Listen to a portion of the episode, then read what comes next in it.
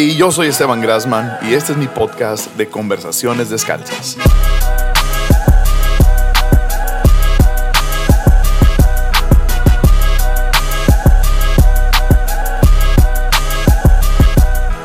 En donde en cada conversación tengo la oportunidad de hablar detrás de escenas con diferentes personas sobre la vida, teología, hobbies, música y liderazgo, con la intención de conocer cómo piensan y por qué piensan de esa manera. No siempre estamos de acuerdo, pero siempre es edificante. Es un espacio descalzo, honesto y real.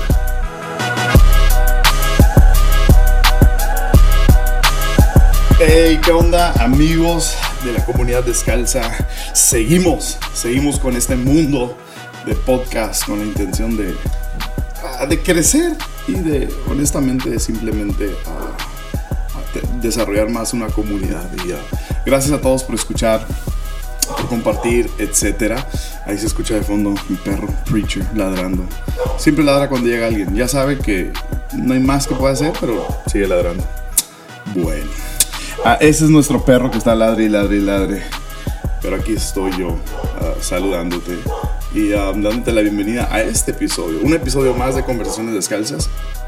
en esta tercera temporada me ha encantado la respuesta número uno y también como que la diversidad que ya ha habido hasta el momento um, en conversaciones. Recién tuvimos a, mi papá el episodio pasado y no, ya, no, me he dado cuenta, pero es la persona de mayor edad que ha estado en conversaciones descalzas. Así que estamos con variedad en esta temporada y continuando con esta línea de variedad, estoy súper emocionado um, por el episodio que estás por escuchar en este momento, porque se trata de nada más y nada menos que Gustavo Falcón arroba Falconi.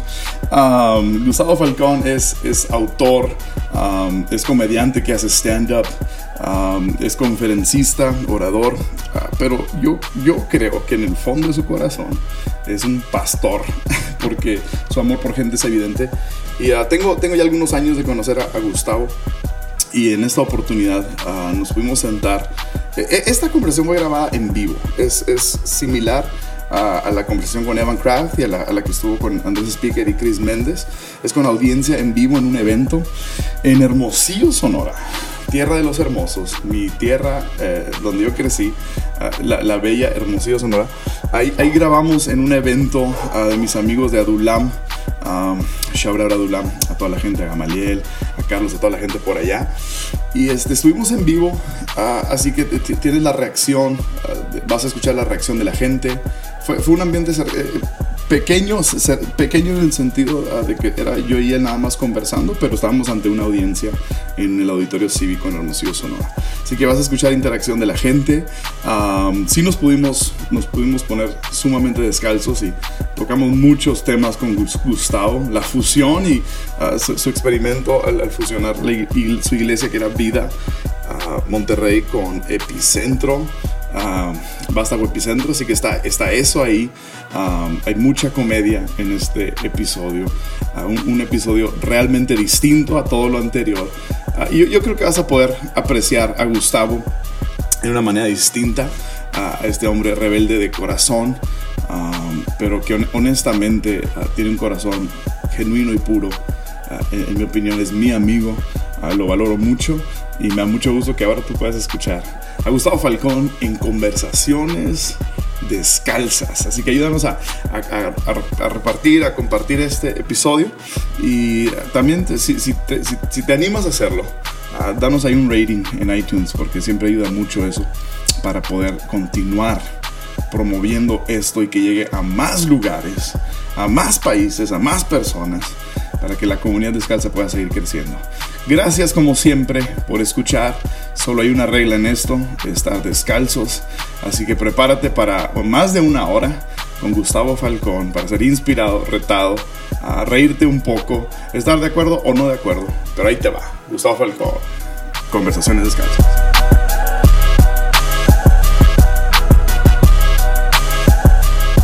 Buenas tardes, ¿cómo andamos, eh? Feliz, ¿comieron rico? Ay, ay, ay. Ah, bueno, nomás quiero, quiero comentar algo antes de empezar. la, idea de conversaciones descalzas tiene, tiene, nace desde este concepto en donde, eh, en mi opinión, las mejores pláticas que suceden en un evento no son desde la plataforma, sino que son en el green room y son las conversaciones que podemos tener en los pasillos. Entonces, que, que quería crear una plataforma y un espacio en donde podíamos platicar esas conversaciones para que todos escucharan. Generalmente estas conversaciones se hacen en privado, a solas. um, y, y entonces ahorita pues hay, hay, hay, hay varias personas aquí escuchándonos. Entonces la- idea, Gustavo, es como si tú y yo estamos platicando nada más, nos olvidamos de ellos. No existen para ti. Están muertos para ti. Tú y yo, Tú y yo nada más. Como siempre has querido. Claro, es mi sueño. Estoy, miren, A ver, ¿cómo? Ándale, se te nota. Está bien, entonces así le vamos a hacer. um, no, no es que los ignoramos, pueden responder, se pueden reír, pueden gritar, está chido, está bien, se vale. Pero generalmente no nos vamos a, a dirigir hacia ustedes, pero estoy bien contento de que estén aquí y de que puedan escuchar esto y que podamos a- hacer esta dinámica juntos. Esta es solamente la, la tercera vez que se ha hecho una conversación ah, descalza con audiencia, entonces estoy, estoy emocionado. ¿Está chido? Súper. ¿Estás listo para esto? Listo, señor. Órale pues. Dale. Gustavo Falcón, The Falcon, Millennium Falcon, Falconi. my name is Falcone. ¿Por qué Falconi? ¿Por, por, por qué? ¿Por Mira, qué Falconi? yo llegué tarde a Instagram. No. Entonces ya me habían ¿Tú ganado. eras Twitter? ¿Eras Twitter? Era, era Twitter. Ok.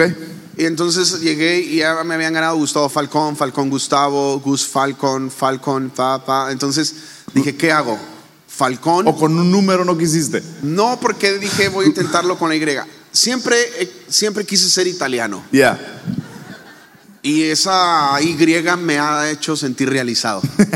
Entonces quedó como Falconi, aunque me ha causado. Falconi. Falconi. Falconi. Aunque me ha causado mucha bronca. ¿Por qué? Porque hay gente que me compra mi vuelo como Gustavo Falconi. Yeah. Llego al aeropuerto y eso es un rollo ni para qué te platico. Y si les dices que soy italiano y todo. pues ¿le les digo y ven mi perfil y creen que creen que sí. Ya, ya. Sí, Yeah. sí te creo. Um, hay, hay solo una regla, Gustavo, en, en conversaciones descalzas y es estar descalzos. Y es sentido figurado y también literal. Entonces, Órale. si me acompañas a, Mucho gusto. a descalzarnos hoy, Gustavo Falcón. Estoy, estoy queriendo acordarme, viejo, cuando. um, ¿Cuándo fue que nos conocimos por primera vez? Nos conocimos en el Cuéntame qué, qué fue para ti, yo te cuento qué fue para mí. Ok. Nos, con- nos conocimos en el Visión Juvenil, creo que fue el último, o no sé, perdóname. Eh, Visión No. Juvenil 30, 30 Ah, aniversario. el 30 aniversario, sí. ¿Tuviste tú el placer de Ya, ya, invitarme? ya. Si no, yo jamás hubiera estado en, un Visión Juvenil. Te, te digo la verdad detrás de esa historia. Dalo. Sí, cuéntala. Eh, eh, mi pastor, ah, en, en ese momento, el pastor Chris, um, quería, quería invitarte para algo de hombres, pero dijo, primero quiero calarlo y cálalo tú con jóvenes. Esa es la realidad. ¿Y sabes qué? Entonces me dijo, ¿sabes qué? Invítalo tú y luego vemos qué tal está para luego hacer algo con hombres. Yo creo para no él". me vio muy hombre porque ya nunca me habló. Ya, Pienso. pues, que tendrá algo que ver. Pues es que este sentado es estilo. No tiene nada que ver con cosa. ya. Entonces, pero, pero nos habíamos conocido antes. Um, para que te invitara, yo te conocí, creo que en Ciudad Victoria. Y compartimos un fin de semana ahí.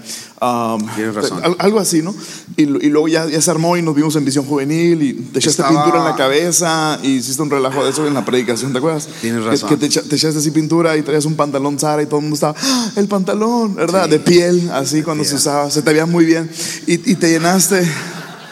Te llenaste todo de pintura, No era manchaste la alfombra. No, no la manché. Sí, la manchaste. Todos tenían miedo de que cuando yo, cuando yo llegué a Visión Juvenil les dije, oye, voy a hablar en la segunda plática sobre Ajá. brillar y necesito pintura. Todos estaban nerviosos porque creo que estaban estrenando alfombra Sí, sí. Y Al- plataforma. y plataforma. Ajá. Entonces lo que se hizo fue poner como hules, eh, plástico. Alguien me dijo que alcancé a Sí. algunas- a lo mejor por eso no regresé. ¿no? Yo creo. Yo creo. Miles de dólares arruinados. Habrá que averiguar. Ha- ha- Haces varias cosas en tu, en, en- en todo lo que haces, ¿no? Eres, eres, eres pastor, um, eres, eres conferencista, eres autor. ¿Cuál es tu cosa favorita de todo lo que haces? Tengo que decirlo así, tal cual. Vale, ¿cómo Sin es? justificar las otras. Ninguna tienes que justificar. Descalzo. La. Porque, oh, más bien, dime que eres autor. Eres comunicador. comunicador. Um, eres pastor. Pastor. De esas, eh, eh, ahí se resume. Hemos hecho televisión. Televisión, total. Tarde pero sin sueño. Exacto. Tarde, Tarde pero sin sueño es un programa que ganó premios y Enlace lo sacó. Chido. No le entendí Enlace yo. Lo quitaron. Lo quitaron. ¿Tenía audiencia? mucha. Ok. Ganó, ganó premios ¿Por qué no se fue a YouTube? porque era de enlace. Y enlace es un poco egoísta a veces. Ya, porque e- e- ese en YouTube hubiera pegado, creo. Pues sí. Ya. Entonces, pero de todas estas cosas, eh, mi pasión y donde más eh, pleno me siento es comunicando. Ya. Digo, las Pero en otras- forma verbal, o sea. verbal, estar enfrente de un público, estar enfrente de una audiencia Ah. y, y llegar y pararte los primeros dos minutos y ver el, el rostro de las personas y ver cómo va cambiando de, de tristeza a alegría, algunos de alegres a tristeza, según. ¿Y, y- cuál es la diferencia de compartir en un domingo tras domingo ante la misma audiencia y viajar y, compartir? Porque es, en esencia es lo mismo, es comunicar. Pero ¿cuál, ¿cuál es para ti la diferencia? ¿O cuál de esas dos prefieres? Algo que ocurre mucho como pastores, no importa qué tan extraordinario tú seas, es que se, despierta una ley que es la ley de la familiaridad. Tu voz comienza a ser familiar, tu voz comienza a ser una voz a la que la gente está acostumbrada. Y, y por eso siempre ocurre que tú traes un invitado Y dice lo mismo que lo tú dijiste. mismo que tú. Sí. Te frustra porque Sí. ¡ah! ¿no? Sí. comienzan Sí. a gritar. Pero, pero es porque es, es una voz diferente a la tuya. Entonces, a veces, como pastor, eh, la gente comienza a aburrirse de tu voz. Te aman, te abrazan. Wow. Pero, eh, eh, eh, y, y cuando tú llegas a un lugar distinto, la gente está esperándote, una expectativa. Ya. A lo mejor por mi temperamento, pero yo, yo sí dependo mucho del mood. O sea, De la, de la atmósfera. de la ambiente. atmósfera, de, de- de que la gente esté conectada, de que la gente responda. Ah. Eh, eh, mi esposa siempre ha intentado ayudarme en esa área y me dice, es que a veces no respondemos porque estamos impactados con lo que estás diciendo. Oh, wow. Pero no es cierto. Es una mentira eso. Sí, porque yo nunca, yo nunca, yo no soy Del de las- diablo. yo no soy de las personas que hablan cosas profundas, voy a ser muy honesto. La verdad, mi- mi- mis pláticas, mis temas eh, son, muy, son, muy, son muy superficiales partiendo de la profundidad, ¿no? O sea, Ok, no, no es algo así como que muy difícil de comprender. Ya. Entonces, cuando, cuando Lili me dice, es que te nos tienes así como, no, no, no, es como, pero yo necesito esa respuesta, ¿no? Mi, mi esposa dice, yo, yo, yo respondo, pero no verbal, tomo notas, es mi manera de responder. dice. ¿Será? Y yo, pues el cuaderno está bien feliz, pero yo no, ¿verdad? Pues es que a veces Quiero escuchar. No, y, y yo, y yo escucho oradores que ellos no dependen de nada de eso. Ya, ya. Es el cuadro. Y se paran en un, en un espacio y, y- y comunican. Y se Ah, van súper satisfechos. Ahora, dices que, que, que- dices que eres superficial. ¿A qué te refieres con superficial? Sencillo o superficial. Son dos cosas diferentes. sí, es una palabra, es una palabra peligrosa, pero me atrevo a decirla. Cuando digo superficial, es que la gente no tenga la necesidad de tenerse que echar un clavado Ah, y decir, ah, ok, lo voy a digerir cuatro días para que me ayude. Como que mis temas son un tratamiento del día. Ok. Y, y- y nunca me he frustrado por eso, porque yo he estado, yo he estado en, en- en congresos donde escucho oradores que digo, wow, o sea, mi respeto, la Wow. forma en la, que, en la que entran, se echan un clavado y luego pueden subir y luego lo pueden traer. A- a- para mí eso es, es espectacular. Ya. Pero cuando ya me toca hacer mi trabajo, he intentado hacer eso Ok. y me pierdo, o sea, me pierdo. no vas por no ahí. puedo. Ah, escuché, escuché de ahora escuché de rebote esto y quiero, quiero que me digas, que me lo compongas. Eh, Dale. A lo mejor es chisme, pero está bien, el chisme se vale. No, no, se vale. El chi- el chisme- Estamos descalzos. Estamos descalzos. Pero yo escuché um, de, de Jesús Arián Romero decir que tú eres su comunicador favorito y su teólogo menos favorito. A lo mejor teólogo menos favorito, sí. ¿A qué se refería Y de con lo eso? otro también. No, fíjate que O sea, en la misma frase lo dijo. Mi comunicador favorito y mi teólogo menos no favorito. sé si en la misma frase. lo que sí sé es que no puedo ser su teólogo favorito. Yeah. Eso sí lo sé. Porque tenemos como distintos roles, ¿no? Por ejemplo, en el sentido de. ah, a, a mí me toca comunicar lo que alguien ya pensó. Ah, Y a veces hay que estar súper ubicados en eso. Si tú quieres ser la persona que le encuentra eh, los tres pies al gato y te estás esforzando y, y- y no es lo tuyo. Por ejemplo, ayer decían algo sobre el mensaje que tú hablabas. Yo pensé lo mismo y dije, tantas vueltas que le da uno al pasaje y, lo- y tú ayer hablaste cosas que nosotros no habíamos visto. ajá, ujú. Pero, pero te, te- se te es dado. Entonces, no soy, no me considero un teólogo ya. no me no me interesa saber si Jesús resucitó el domingo o el lunes. Ok. Lo que creo es que resucitó. Yeah. Y eso es lo que yo hablo, resucitó. Sí. Entonces, así como ese ejemplo, hay muchas cosas. Hay muchas cosas en las que se me hace como que mi tiempo se está yendo tan rápido. Hace poquito tenía 20 años, hoy tengo 40 y años de edad. Yeah. Entonces, me gusta mucho, por ejemplo, yo soy, yo soy fan de los pensadores. Exacto. Eh, eh, Eso es lo que se percibe. Entonces, que me digas que, que o la imagen que se proyecta de ti es este, este tipo en la librería que, que- que di- disfrutando, sentado en una, en una silla de piel, disfrutando un buen libro y profundizando. Y, y- y- y esa es la idea que aparenta a veces ser. Pero me estás diciendo um, que tu rol o tu función o tu manera de presentarlo es totalmente diferente a eso. Es que es una forma en la, en la que tú, me gusta pensar, me gusta escudriñar, Ajá. me gusta sentarme con personas, por ejemplo, hablando de José Adrián, José Adrián es una persona, eh, eh, es uno de mis maestros favoritos, Sí. por- porque aquel puede leer siete libros en tres horas, así exagerado, ¿no? Y, y- y puede estar hablando y puede estar sacando conclusiones contigo. Por ejemplo, hay, un, hay una prédica que yo tengo que se llama Iglesia Light. Ok. Eh, Iglesia light, pues es por la cuestión de cómo la gente critica las iglesias de hoy, que somos una iglesia light. Y entonces un día platicando con Jesús me dice, eh, reconozcamos, o tú reconoces que eres una iglesia light. Entonces yo me quedé así como, ¿cómo una iglesia light? Yeah. Sí, una iglesia light. Jesús dijo, mi carga es ligera y fácil de llevar, dice. y la bueno. manera en la que tú haces iglesia es una forma ligera en la que la gente puede llevar la cruz de. Jesús. Entonces, platicando, con él, me nace esta prédica. Ah. Y luego él comienza a decirme, eh, por ejemplo, sobre el hijo pródigo. Dice, el hijo regresó y el papá es el pastor y el papá debió haberle regañado, haberle hecho juicio, haberle disciplinado y lo único que hace es abrazarle. Fue un papá muy light. Entonces, cuando yo, yo lo escucho a él, entonces yo, yo lo agarro, lo aprendo Ok. y me lo llevo y hago una plática que, que se llama Iglesia Light.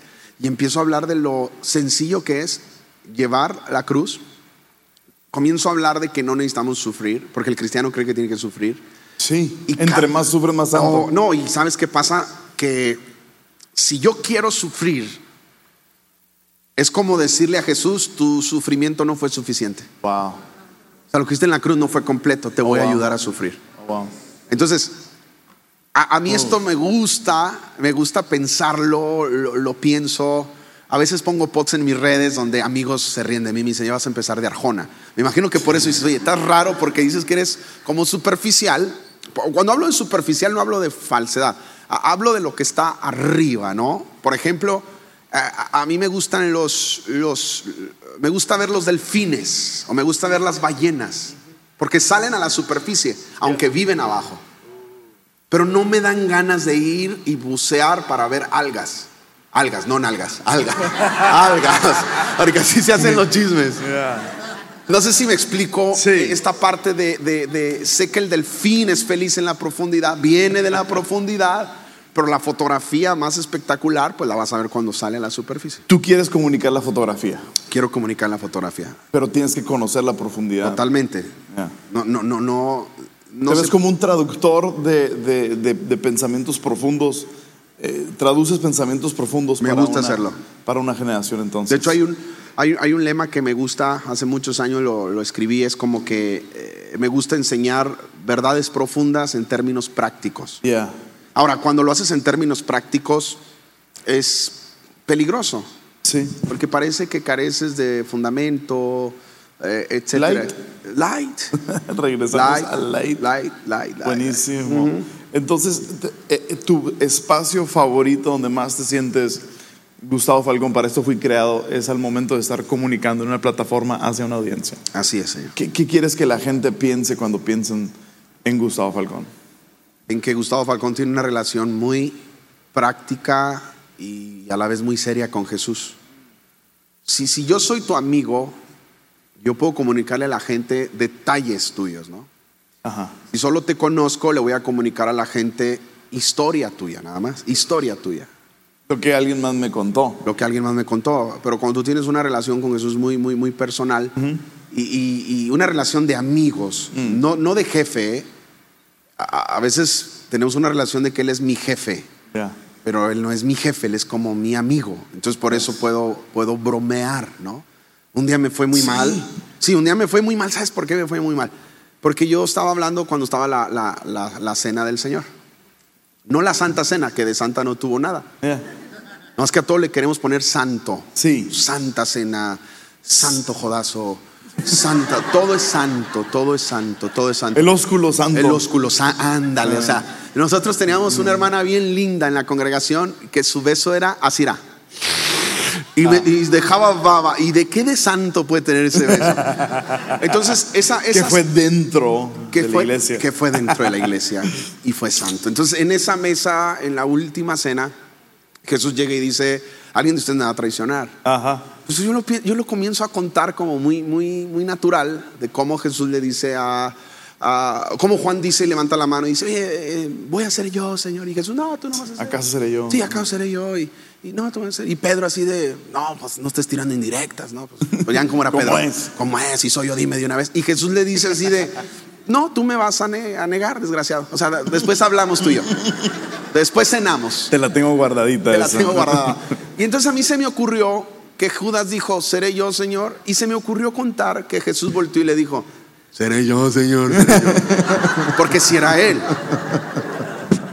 Entonces, ¿cómo, cómo, cómo algo que viene en la Biblia? Y, y yo me imagino a Jesús.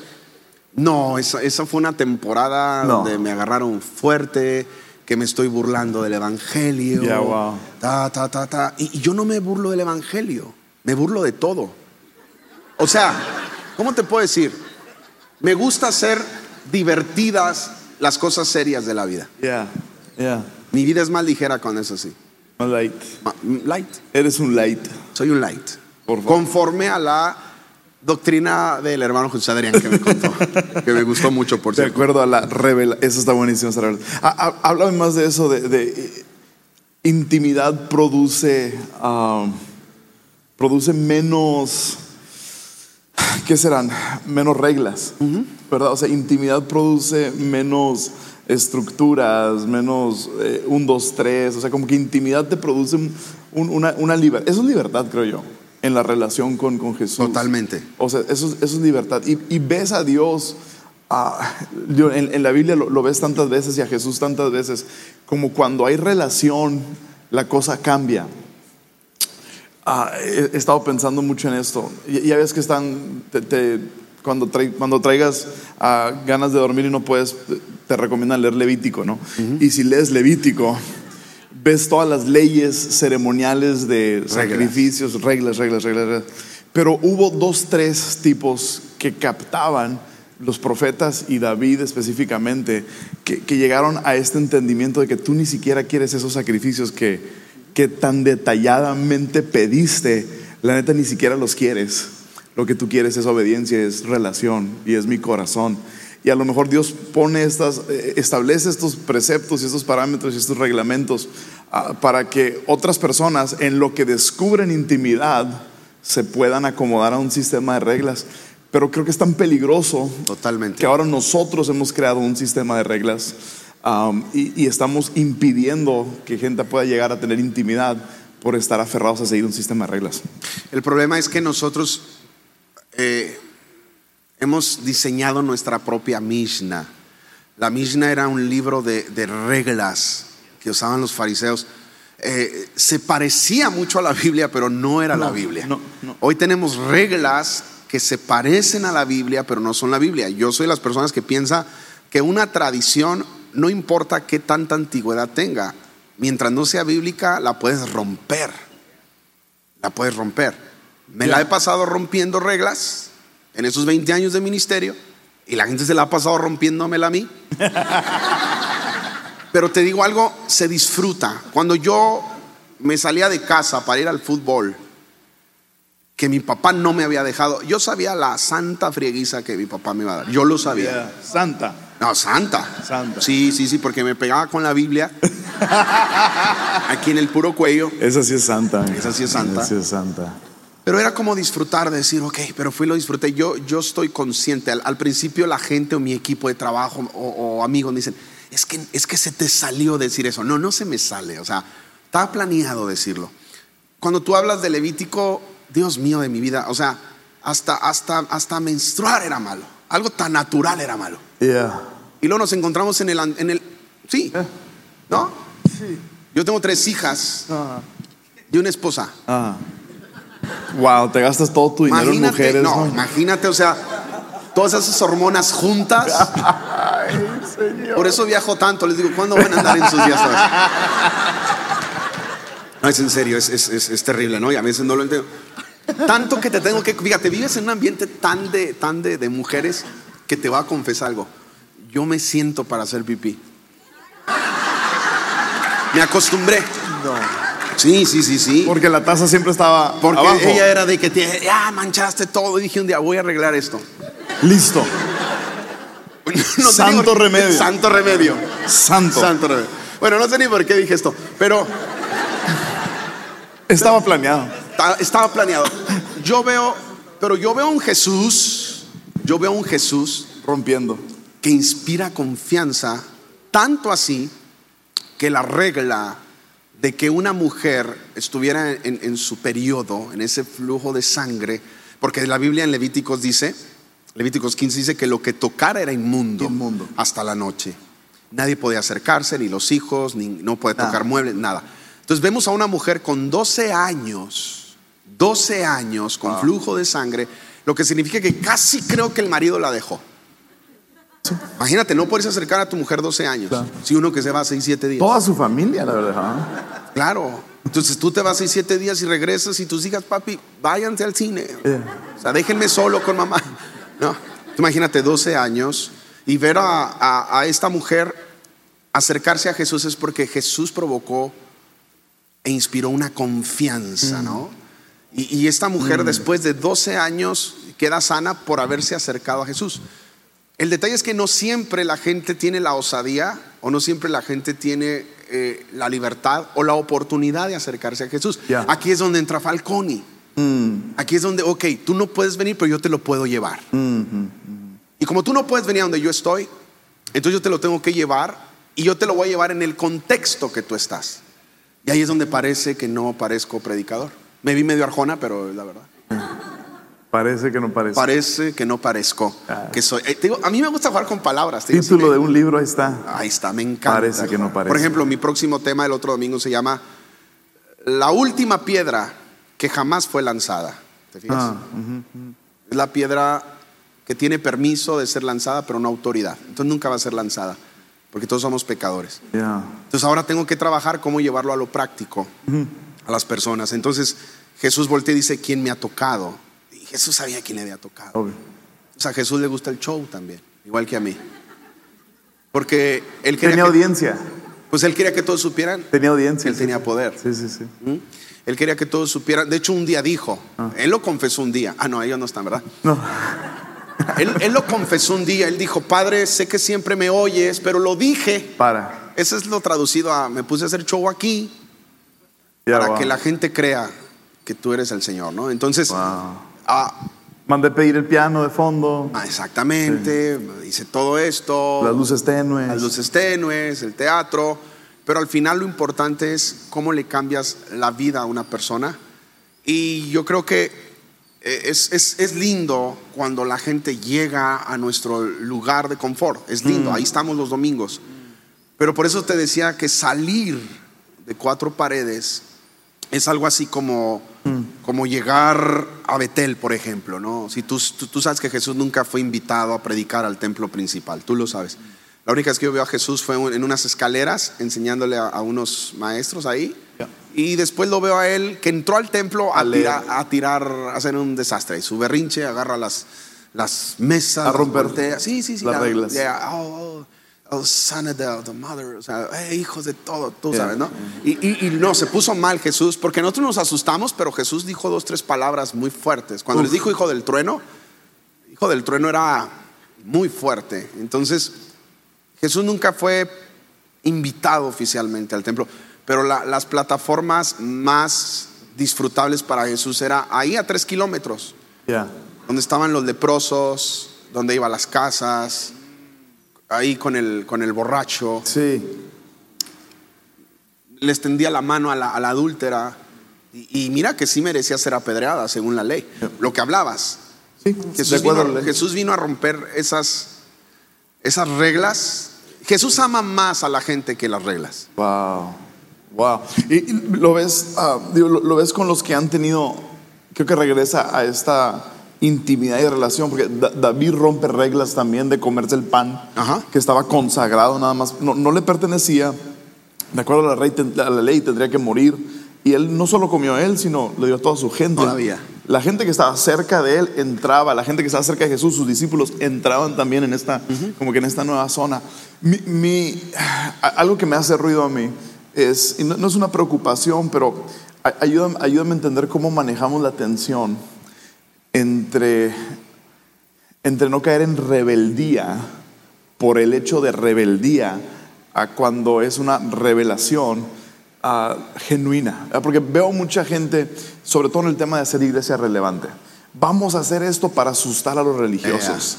Es como que si esa es la motivación, No, es incorrecta. estamos mal. ¿verdad? O sea, vamos a cambiar esto pa- nomás por cambiarlo y vamos a hacer esto nada más por hacerlo y para que se asusten los, los, los- los- santos, los religiosos y, y, ah, y- y quiero hacer esto nomás para provocar un, un wow, ¿verdad? O sea, y, veo eso sucediendo mucho en, en nuestra, en, en- nuestra generación y, y algo como tu libro, Rebeldes en Agonía.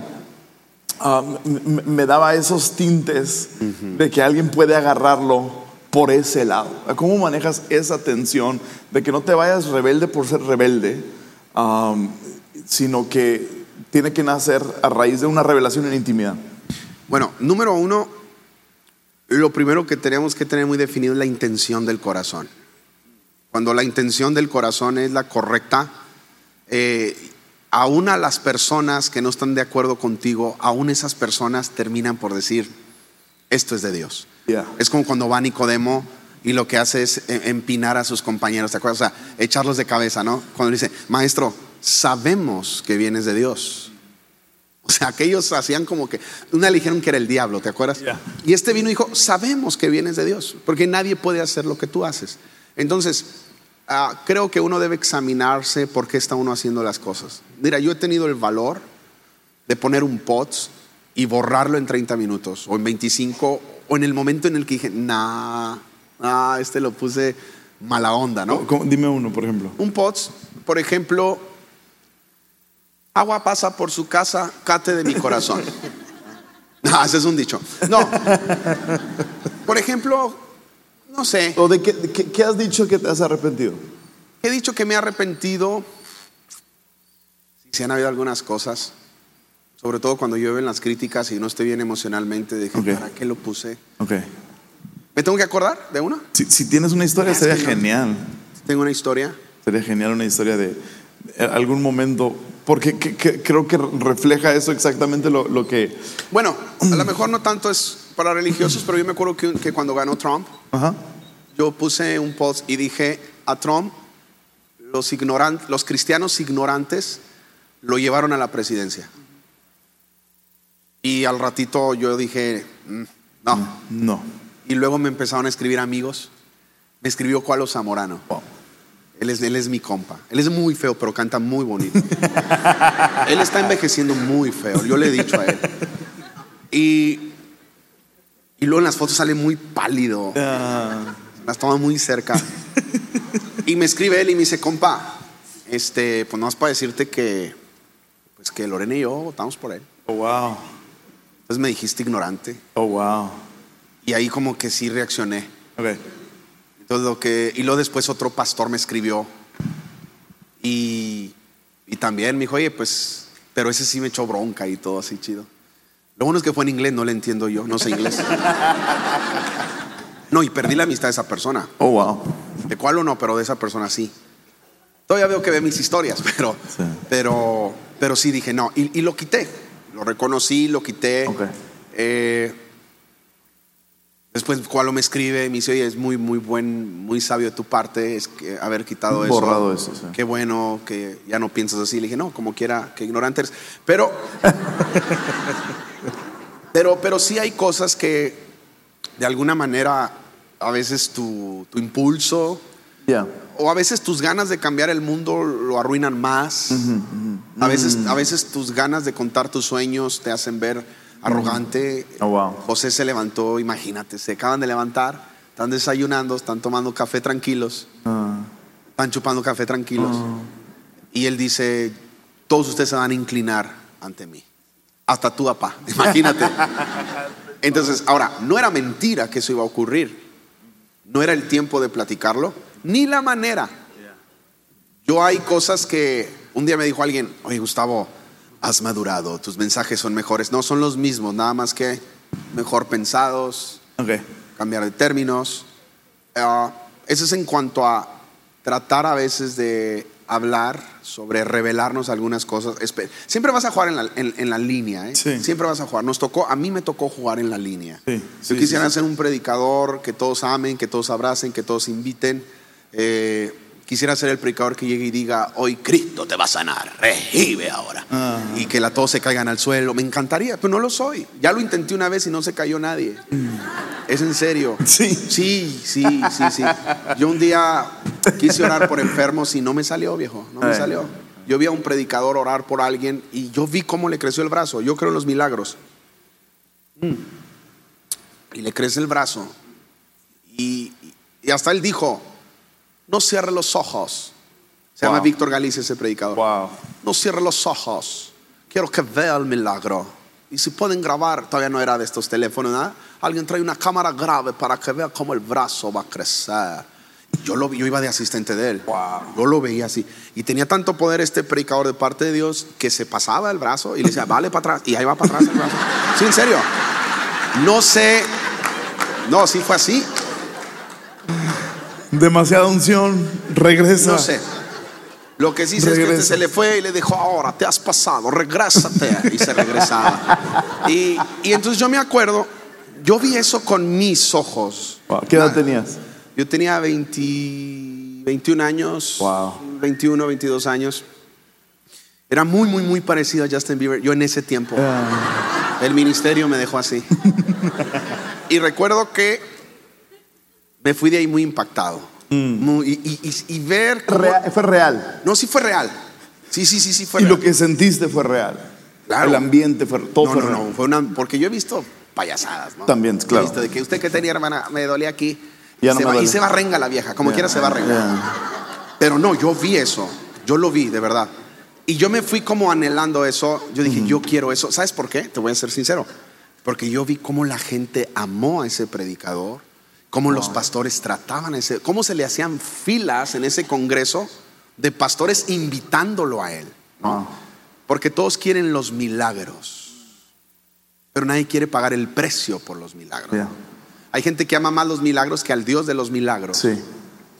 Y, y el milagro más grande en la Biblia es el milagro de la salvación. ¿no?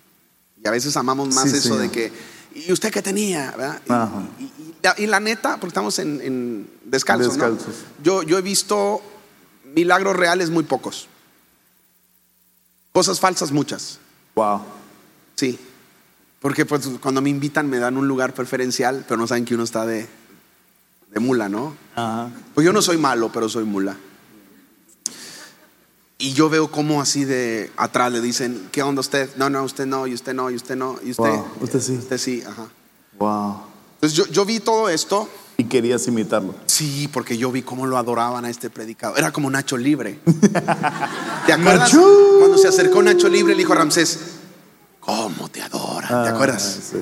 La gente La se le acercaba. ¿Te acuerdas de eso? Sí, sí, sí. Entonces era, era esa especie de sentirme Nacho Libre y ver a Ramsés. Ya. Quiero eso. Quiero eso. Mm.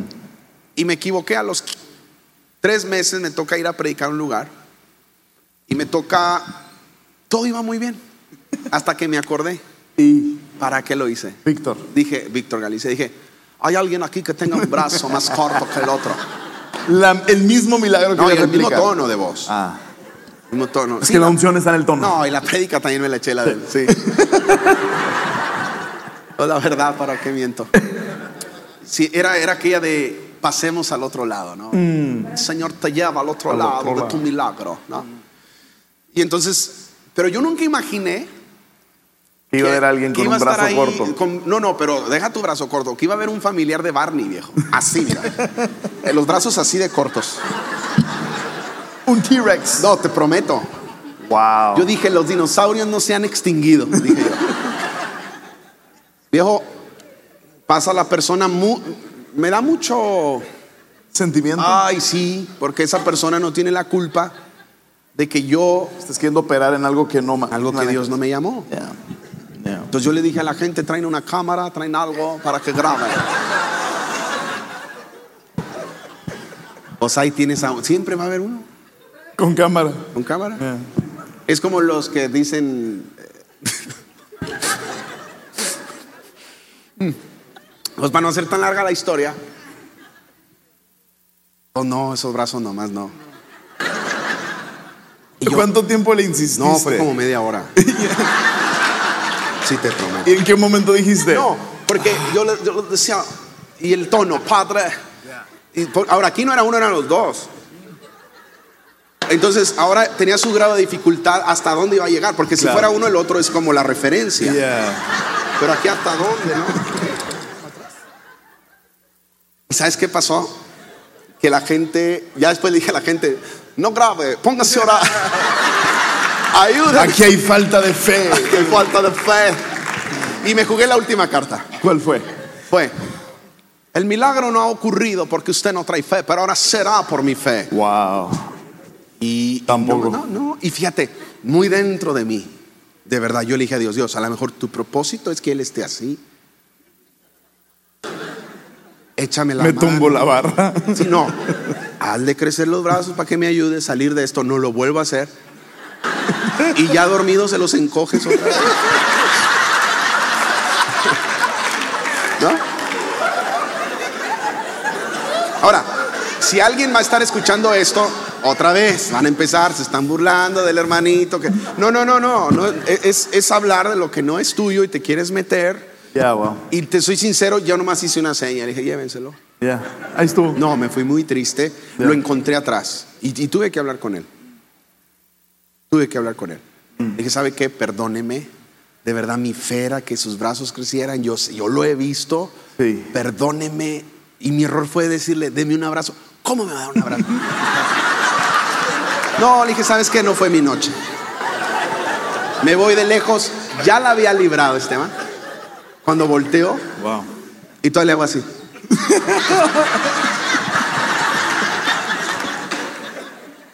bueno, todo eso ya no pasó. Pero sí te quiero decir que a partir de esa noche preferí quizá entrar en la terna de los no favoritos, pero, pero sí hacer lo que Dios me mandó a hacer. Ya. A veces queremos hacer ministerio para, para ser populares y es lo menos que vas a hacer. Jesús, a, a mí me gusta mucho la, la manera de pensar de Dios. Por ejemplo, cuando, cuando David derrota al gigante, el gigante se cae y todos comienzan a cantar, que Saúl mató a mil y que el otro a sus diez mil y, Sí. y- y el pueblo se regocijaba. ¿Por qué David? ¿Te acuerdas de la canción? Que yo no sé quién estuvo ahí para escuchar que así era la canción. ¿Te has fijado eso? Sí, sí. O sea, yo no entiendo Pues eso. le dimos tonada y todo. No le dimos Sí. tonada. Pero a mí me gusta mucho cómo Dios puede negociar con, con David en el sentido de, eh, quédate con la fama, dame la gloria. Mm, A veces invertimos. mm. A veces queremos hacer famoso a Dios y llevarnos nosotros la gloria. Wow. Entonces tiene que ser al revés. Dios dice, no, no, no, no, a mí dame la gloria, quédate con la fama, la vas a necesitar. Wow. para cuando yo te ponga como rey, tengas gracia con la gente. Tenemos problema y, y hemos invertido eso. Entonces, como que Dios dijo, mi hijo, eso que tú pides va a ocurrir, porque es, es una herramienta que yo, que yo te doy, ¿no? Entonces, creo que cuando tú tienes el corazón correcto, no importa lo que parezca, los frutos van a hablar por ti. Mm. Por ejemplo, el libro de Rebeldes en Agonía es, es un, es, un, es un título que le puse porque pues, sí me gusta, sí me gusta, ¿no? O sea, me divierto. Sí. Me divierto. Pero, pero por dentro dice, revélate a estar lejos de Dios, revélate Yes. a la mediocridad. re- o sea, tener una rebeldía por las cosas correctas. Me, me gusta ser rebelde, pero ser rebelde con las cosas eh, correctas. Mm. Es decir, por ejemplo, yo, yo recuerdo cuando Jesús dice, está con los discípulos, eh, llegan a la ciudad eh, y Jesús dice, ¿tienen hambre? Y Jesús, todos dicen, pues sí, sí tenemos hambre. Y llegan a comer y no se lavan las manos. Entonces vienen aquellos hombres religiosos, serán buenas personas, hombre, nada más no les caía el 20, ¿no? Sí, sí, sí. sí. la revela no eran amigos de Dios. Yo siempre le digo a la gente, preocúpate por ser amigo de Dios. Y entonces vas a entender más la Biblia, Totalmente. vas a entender más a las personas. Y entonces les dice, porque ellos querían buscar una falta en Jesús. Ajá. Entonces es el problema de este tipo de ministerios. Siempre vas a encontrar una falta. Yeah. Es muy sencillo que encuentren una falta en nosotros. Una falta según la Mishnah, no según la Biblia. Sí, señor. Porque la Mishnah decía que tenían que lavarse las manos para comer. Y había una larga lista de diferentes maneras de lavarte las manos. 72 páginas para ser exactos de cómo lavarte las manos antes de comer. Imagina, yo me pongo a preguntar, imagínate mi abuelo que fue mecánico. Sí. O sea, ¿cuánto iba a durar ahí? Mi abuela así de, ya está, ya, se- está, Se, te Mickey. enfrió. Ya está Mickey, ¿no? Este, mi abuelo era ah, Luisito Rey. Venga. Entonces, hay un momento en el que, en el que a- ahí hicieron enojar a Jesús. Porque dicen, tus discípulos no se lavaron las manos para comer. Y Jesús invierte esa regla. Y dice, lo que entra no contamina, sino lo que sale. Y entonces me- me- eso me llevó a mí a concluir que yo le hago más daño al mundo que el mundo me puede hacer más daño a mí. Eso lo pensé y lo escribí en Cállalo, no hice feliz y fue otra temporada de soledad. Otra temporada de estar en el, en el rincón. Gustavo ya trae otra onda nueva. No, no, no. Nada más hay algo profundo como eso de que, no que está en la Mishnah. Me lleva a sacar conclusiones tan raras como yo puedo contaminar más al mundo con mi religiosidad que el mundo con su pecado. Wow. Porque el mundo no está preparado para tratar con mi religiosidad. Pero yo como iglesia sí tengo que estar preparado para tratar con el pecador. Muy bien. No puedo pedir aplausos, aquí no se puede. Wow. No, ¿No ves un peligro de predicar? De predicar ese concepto de la gloria para Dios, pero la fama sí la voy a ocupar. ¿No ves un peligro, sobre todo con la generación con la que hoy tratamos, mileniales y, y los zenios, los que vienen ahora detrás, que, que ellos nacieron eh, con nacieron con may- mayor, mayor apertura o mayor ah, facilidades y mayores deseos, creo, que, que cualquier otra generación de, de buscar la, la- fama, porque eh, ca- cada vez es más posible tener plataforma, ¿verdad? Cada vez hay, más accesibilidad de tener plataforma. Tienes una cuenta de Instagram y tienes una plataforma, ¿verdad? Entonces, eh, yo, yo lo, veo, que, eh, existe este anhelo y este deseo tan grande por sobresalir y resaltar y, ser famosos en esta generación. No, encuentras un peligro ah, eh, en decir eso. La gloria es para Dios, pero sí busca la fama porque la vas a ocupar. ¿O cómo manejas? ¿Dónde está esa línea? ¿Verdad? Dices es, es- tu corazón correcto, motivación correcta. ¿Qué más, ¿Qué más necesita alguien vivir para entonces poder sobrellevar esa fama am, para, el, bien, o por las razones correctas? Cuando la fama se convierte en tu herramienta, estás en la zona correcta. Cuando la fama se convierte en tu alimento, vas a comenzar a deteriorar el propósito por el cual Dios te ha levantado. Tenemos una responsabilidad de enseñar bien.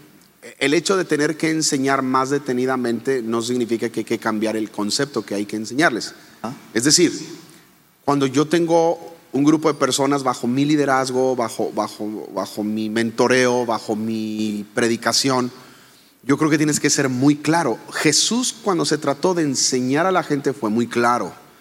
Cuando Jesús se trató de responderle a los fariseos fue ah, así en vivo y muy confuso.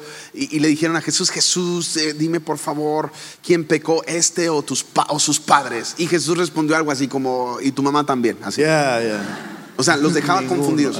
Pero cuando Jesús eh, sentía carga por una generación, él tomaba el tiempo de irse al pozo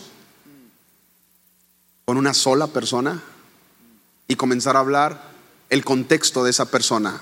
Comenzó a hablar del pozo y le dijo, eh, ¿qué haces aquí en el pozo? Tengo mucha sed, hay agua adentro, ¿me puedes dar de beber? Comenzaron a hablar ese, ese lenguaje. Después de que esta mujer se sintió en el, en el ambiente, en el Segura. mood, segura, sí, porque sí le dijo, oye, tú eres judío, yo soy, ah, creo que no tendríamos que hablar, pero Jesús fue tan sabio al momento de comunicarle de uno a uno que abrió los oídos de esta mujer. Cuando logró abrir los oídos de esta mujer, entonces fue cuando Jesús le es muy directo y le dice, mira, no has tenido un marido, has tenido cinco. Es más, y, con el que estás ni siquiera es tu marido. Y esta mujer se sorprende. Yo creo que cuando nosotros nos tomamos el tiempo de, de hablar de esas cosas con una generación detenidamente, ¿no? Hablando en cuestión de la fama, yo creo que estamos en una temporada, como dices tú, que cualquiera puede ser famoso, ¿no? O sea, no puede ser que el que no quería trabajar porque lo embrujaron, ¿has visto ese video? Sí. Espectacular. Pobrecito, lo embrujaron, O sea, sí. yo lo puse ahí en, la, en, la- en la- en una predica, así lo puse, eh, y ya lo odio.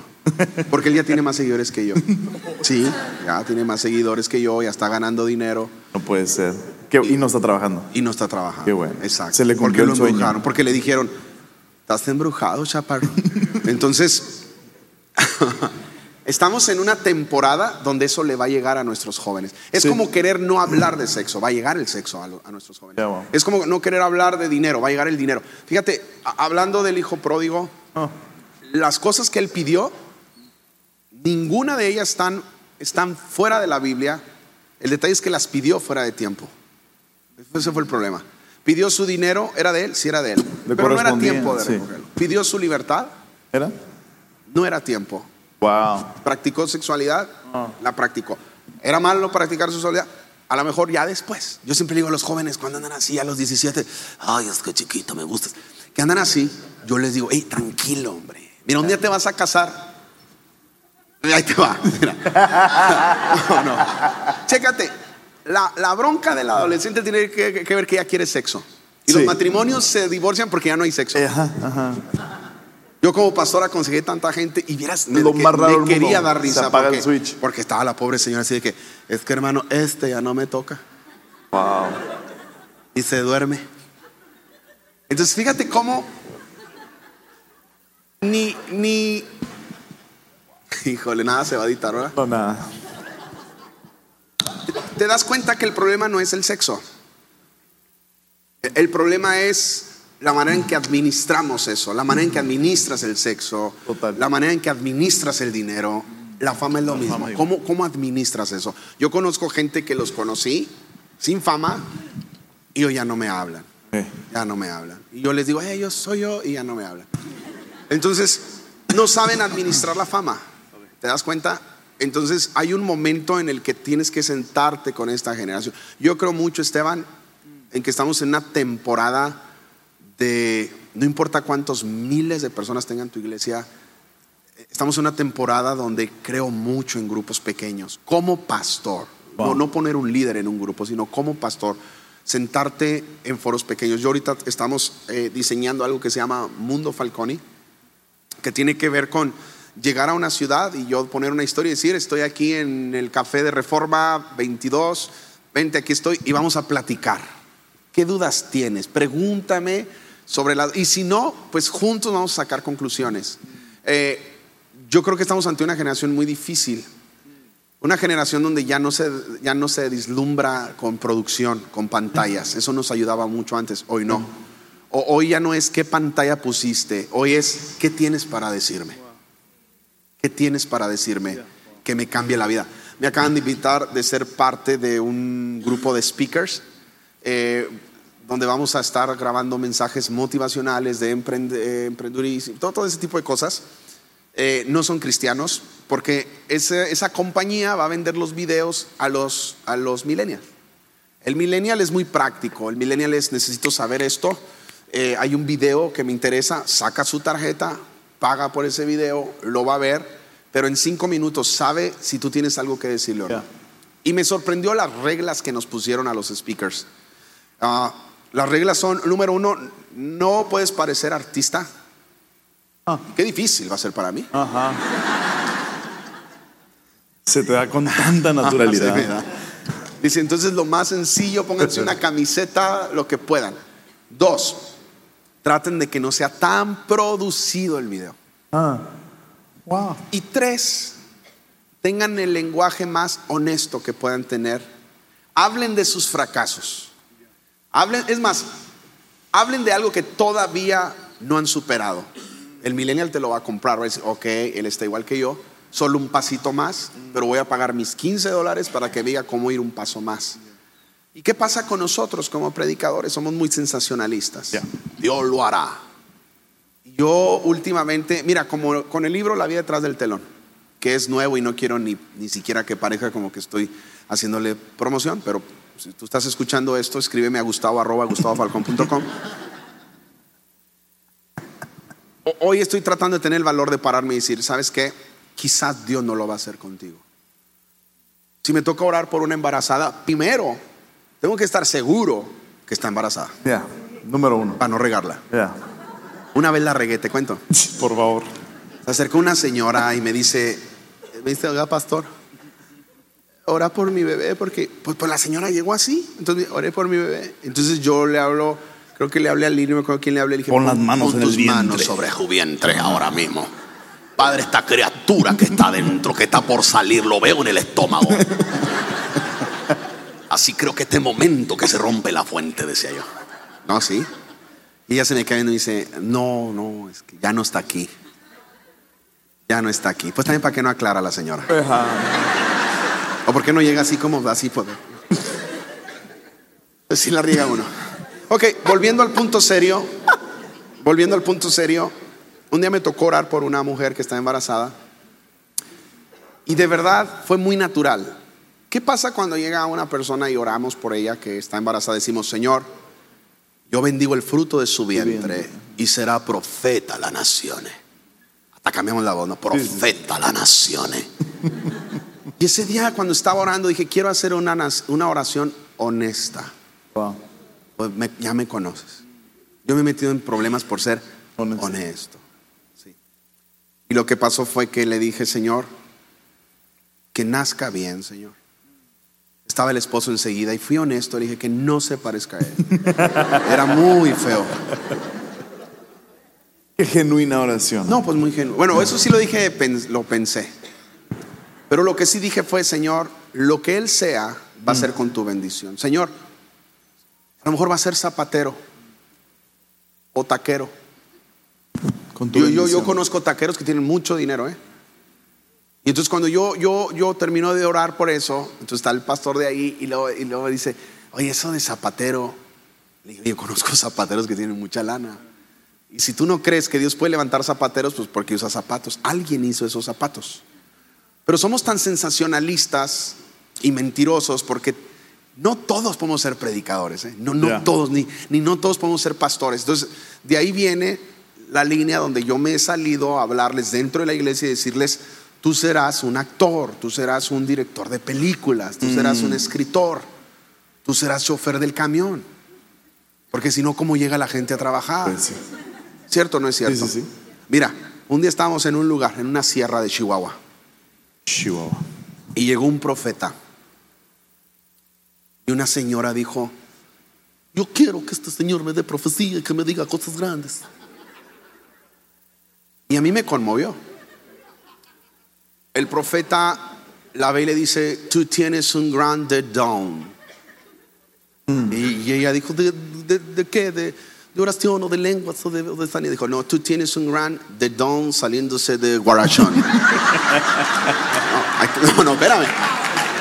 Ahí te va. Cuando yo escucho eso, Wow. wow, Wow. Oye, me duele la rodilla. Sí te he dicho que me está tronando la rodilla.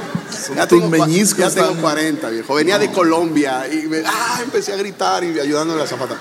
Las riumas. Cuando él dijo, tú tienes grande don, saliéndose de Guarachón, me dio una carga en mi corazón de que a lo veces no vas a orar por enfermos, pero tienes unos guaraches que enviarle a un necesitado. Nada más que eso no sale en la tele. Yeah.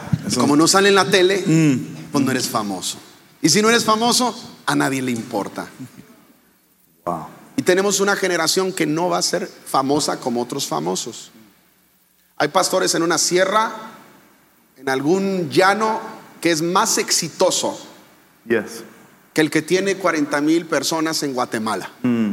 Por ejemplo, no, no lo dije así nada más. o en Honduras.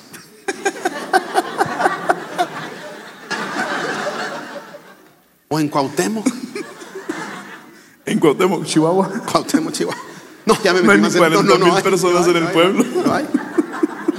O en Miami. Ándale, Miami. Miami. Sí. De hecho, por Miami iba a empezar. Como ellos sí tienen dinero para salir en la tele, ellos son los famosos. Yeah. Pero el pastor Jacinto, que no tiene dinero para la tele, Porque es fiel. claro, es y, no, y, tiene, íntegro. y tiene 600 personas. Pero el pueblo tiene 800. Casi gana el pueblo. Wow. Wow. Ese es más exitoso que el otro. Yeah, wow. Ahora, me, gusta eh, esa perspectiva y yo creo que tienes razón, hay, hay que hablar, hay que hablar de estas cosas, Um, así como del sexo, como el dinero, hay que hablar de los deseos de la fama. Tú ahorita eres pastor. Si ahorita se pudiera hacer un intercambio, ahorita vamos a llegar a la fusión, pero ahorita si se... Si pudieras, si ahorita te ofrecerían fama, diez veces más de lo que al- alcance, influencia, Es difícil, ¿eh? 10 veces más, pero bueno, está bien. digamos, fama diez veces más, influencia diez veces más de la que tienes ahorita, pero deja el pastorado. ¿Sabes qué? ¿Qué haces? No lo haría. Déjame te digo por qué. No, no, no, no. Porque tú me lo pusiste 10 veces más. Yo te voy a contar algo que no he platicado así abiertamente. Aquí no hay nadie. No hay nadie. En el mes de marzo, yo tuve dos propuestas. Llegó Luis y me invitó a un café. No, no te creas. No, yo tuve dos. Yo tuve dos. Esto lo puedes editar, ¿verdad? Porque veas cómo hay piel delgada. Yo tuve dos propuestas. Una era para hacer teatro secular en la Ciudad de México. Es un sueño que yo tengo, hacer, hacer teatro. Y mi mamá siempre me sembró ese sueño desde niño. Porque me decía, no estés de teatrero, no estés de teatrero. Aquí teatritos no. Profeta, No, profeta. profetiza. No, no, no, no, no. Entonces, a mí me gusta el teatro, ¿no? Me- mi último libro hago una analogía entre la vida y el teatro porque soy apasionado del teatro. Entonces, me llega esa oportunidad, Wow. que tenemos oportunidad de conocer a algunos actores, algunos artistas, etcétera. Y me llega esa oportunidad y yo regreso emocionado y le platico a Lili. Le digo, Lili, ¿qué crees? Creo que esto ya se me dio. Ahora, no, era una obra de teatro secular, ¿eh? Nada, ningún mensaje, nada, era secular. No eran las obras cristianas de la- o una obra cristiana donde, oh, la estrella de Belén, ahí viene. No, no, no, no. Armagedona. Nada eso, de. Armagedón. De hecho, había algunas actrices que muchos vemos en las novelas y todo el rollo. De hecho, en el guion, bueno, en el guion le tenía que dar un beso a una. No, no, pero yo no lo iba a hacer. Sí, claro. No, no, yo no lo iba a hacer. Llegué y le dije a Lili, pues, ¿cómo ves? Le dije, ay, eh, me dijo, ¿cómo crees? Nuestros principios. Dije, es mucha lana. Dijo, pero no lo des tronado. mi hija de 12 llorando. Oye, mi hija de 12 llorando así. No, papi, no, papi, no. Y, y luego las otras ya grandes, así de, sí, papi, todo sea por el evangelio, ¿no? Entonces, por la causa. O sea, por la ca- No, le tiré un correo a la persona. Dijo, no, no, dijo, eso lo podemos evadir. Ah, está bien. Y luego viene un representante de un conferencista muy famoso en este momento que viene como la propuesta sobre representarme para hacer conferencias en América Latina, Ya. ah, no cristianas, obviamente conferencias motivacionales, teatros, etcétera. y yo estoy muy emocionado. Yo siento como que era la graduación de Dios, de decirme Dios, mi hijo, oh siervo fiel. Ya. ¿no? ¿Sí sabes cómo? Ya. O sea, te, lo, te pondré sobre, sobre lo mucho, ¿no? Y, y cuando está sucediendo todo esto, eh, viene una plática co- con una persona que me reservo el nombre. No, no. ¿Lo digo o no lo digo? No, es que todavía no entra. Entra en el otro blog. Va. Y tengo una plática con una persona que la conclusión de esa plática es que más que nunca tenemos que dedicarnos 100% a pastorear. Ahora, no tengo un contrato con, con nadie, Sí. es una decisión que yo puedo tomar, es una decisión que tengo que tomar, porque con las personas que me ofrecían estas cosas, ellos no me van a dar chance de ir a la iglesia el domingo, ¿ok? Es Claro. algo así como que Sí, es un contrato de trabajo. es un contrato de trabajo. Claro. Ahora, pregúntame, ¿iba a haber dinero? Claro. ¿Va a haber dinero? Mucho dinero. No. Pregúntame, ¿va a haber fama? ¿Fama? Mucha fama. Pregúntame, ¿va a haber besos? ¿Pesos? No va a haber besos. Sin besos. Fue muy raro. Es- es- es- es- esta pregunta hipotética que te hago la, la viviste en... Hace cuatro meses. Mm. Y entonces, ¿Por qué no? porque Dios me recordó algo. Me dijo, yo te doy permiso de hacer todas estas cosas siempre y cuando yo sea tu prioridad. Y en este proceso estoy dejando de ser tu prioridad. Y cuando Él me dice eso, entonces no, para mí no es difícil Wow. poder tomar la decisión. Porque sé que Dios me va a dar permiso. Claro, ya cuando ya suceda, pues ya, sé, ya mi papel será de anciano. Por lo pronto, a seguirle siendo fiel al ministerio. Mira, un día me acuerdo que me tocó dar algunos cursos a la Secretaría del Trabajo del Estado de Nuevo León.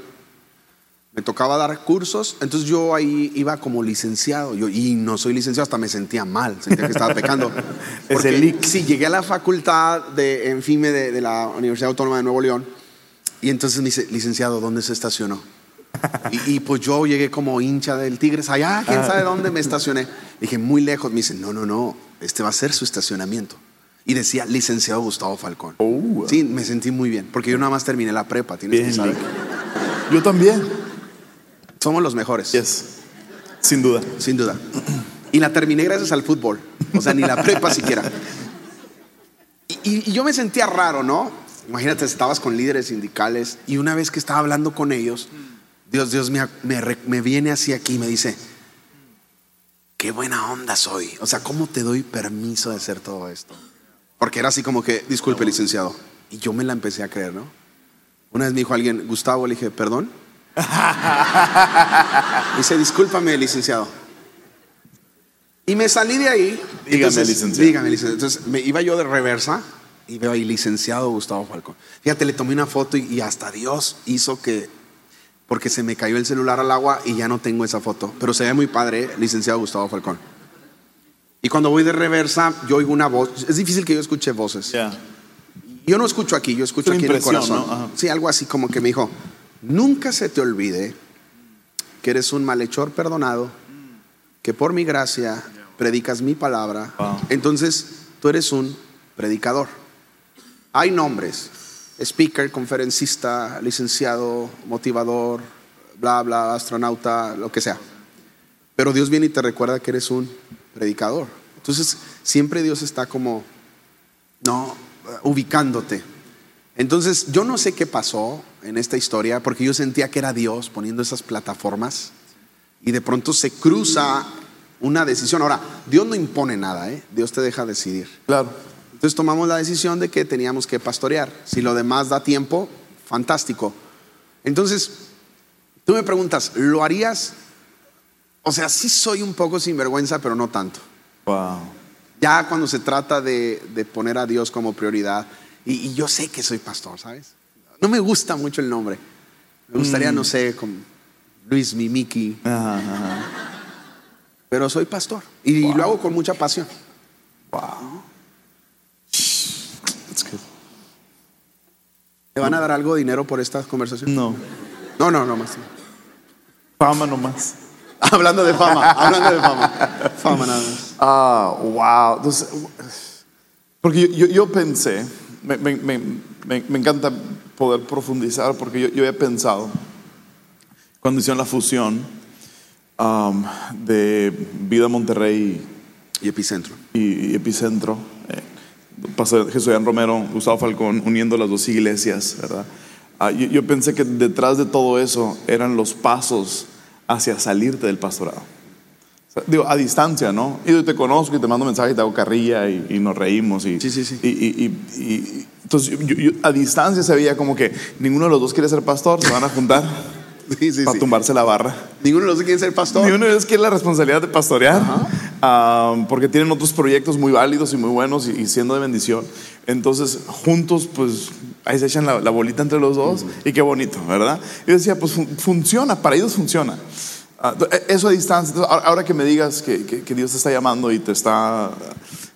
Y qué chistoso que se abren puertas, porque a lo mejor si esas puertas se hubieran abierto hace otro- un año Un año, atrás, lo hago. lo haces.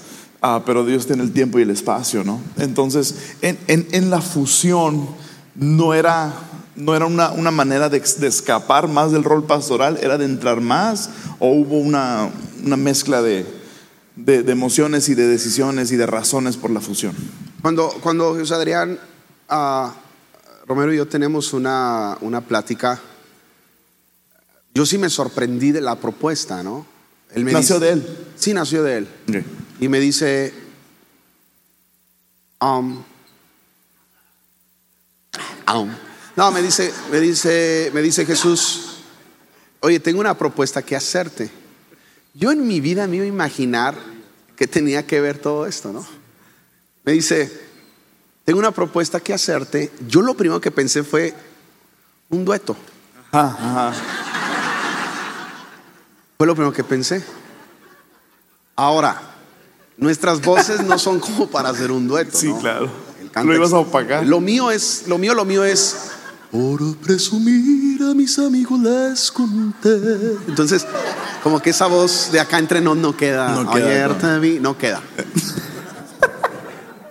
Pero cuando él me dice a mí ah, sobre hacer una fusión de Vida Monterrey y Epicentro, yo, siento a Jesús muy honesto al decirme que era una oportunidad de, enviar un mensaje a América Latina donde como que no todo lo tenían que hacer, pero sí que como pastores podemos trabajar por un mismo fin en una misma ciudad, porque él y yo somos muy diferentes. ¿No? Agua y aceite. Sí, sí, son, son- en son estilo, en pensamiento, en... muy, muy diferentes. Ya. ¿no? Eh, No tiene sentido el... No, no, no. Y para Aún mucha gente era como que no tiene sentido. De hecho, comencé a ser como muy criticado y, y me decían, eh, ¿cuánto te está pagando? Alguien Ajá. decía, ah, te compró la iglesia. O sea, que- que- mira, Jesús Adrián no tenía necesidad de, de- de que yo estuviera ahí. Y, y- y yo no tenía como necesidad tampoco de dar ese paso. No. Ah, hubieron ¿Cuántos tres- años tenía vida? a- a- Vida ya tenía 10 años. ¿Y Basta? Basta tenía 4 años. Cuatro años. Entonces, e- e- era algo como que había tres razones principales. Número uno, eh, cuando Jesús dice, Señor, que ellos sean uno para que el mundo crea. Y en una buena intención muy honesta, Mm. queríamos él y yo ser uno, bueno, las iglesias ser una, Unirlos. él y yo uno, sé yo, Yeah. se raro, para, para que el mundo crea. Esa fusión, sí. Está Ahora, bien. voy a ser muy honesto. Mientras yo he recorrido estos dos años después de la fusión, América Latina ha traído un efecto en muchas personas, en muchos líderes. Wow. Ha sorprendido a muchas personas decir cómo dos pastores diferentes, sin necesidad de tomar una decisión cada quien, lo hacen. Entonces, esa fue la primera motivación. Ok. Decir, seamos uno para que el mundo crea. Eh, En Monterrey los pastores se pelean mucho. Yo sé que aquí en Hermosillo no, ni en Tijuana. Sí, no. Pero en, Monterrey es una guerra. Wow. Yo le tengo más miedo a, a la religión organizada que al organizado. Wow. Sí, porque a los otros yo no les hago nada, ¿no? Pero el- el- la religión organizada es gruesísima, hermano. Wow. Entonces era una manera de decir, podemos ser uno. Y comenzamos muy orgánicamente. ¿eh? Yo iba a predicar a Epicentro, él venía a predicar a Vida Monterrey. Era algo así como muy, muy, muy. Una camaradería. Sí, sí, de amigos. De hecho, cuando sacamos el primer promo es eh, que esto nace, nace de la amistad, nace de una plática. Primer motivación, que el mundo crea. Queremos Ah. ser uno y que el mundo crea. Ahora, no teníamos un manual de cómo se hace una fusión. ¿eh? No. Lo que así sí, a mí sí nos quedó muy claro es que esto no se había hecho, no había ocurrido como tal. Ok. Y te lo dicen los- Menos en América Latina. pues. menos en América Latina. Entonces, primera motivación es esa. Segunda motivación, los dos somos ministerios que viajamos. Ajá. Todo pastor Correcto. que viaja y que no puede regresar un domingo, tu mente está allá, tu corazón está allá. Entonces era como sentirte irresponsable, es como que dejé a las ovejas. Entonces me- la propuesta era, tú un domingo predicas y yo un domingo. Listo. El domingo que yo tenga que estar fuera, tú estás. Y la gente no puede decir, no tenemos pastor, va a estar tu Va a pastor. estar el pastor. Claro, alguien podría tener su favorito, pero no siempre puedo estar yo. Obvio. Obvio. No, pero se convirtió para Epicentro al principio, obviamente viene una fusión, imagínate. Fue una luna de miel en el Sí, inicio. sí, sí, fue una luna de miel. Imagínate un domingo predicando yo, cantando él. Ah. Era así como que terminaba de predicar y yo le decía, súbete, Chuy, porque así le hablo, ¿no? Ah, Y, y luego el subir y cantar la gente así mientras él cantaba. Un domingo, o- había domingos donde estábamos los cuatro en la plataforma porque Lili daba la bienvenida, Pecos levantaba la ofrenda, Wow. yo predicaba, Jesús cantaba, o viceversa. Era algo muy padre. wow. Yo, yo te soy muy honesto. Yo jamás me he arrepentido de haber tomado esta decisión. Porque sí hay veces personas me preguntan. Repito, no, no, no teníamos en la mano un manual sobre una fusión. Hemos aprendido, hemos aprendido mucho. Entonces la segunda era, cuando tú viajes, yo estoy. Cuando yo viajo, tú Tú estás. estás, listo. Y la iglesia siempre tiene un pastor por los llamados tan, eh, tan peculiares que tenemos, ¿no? Mm, Ok.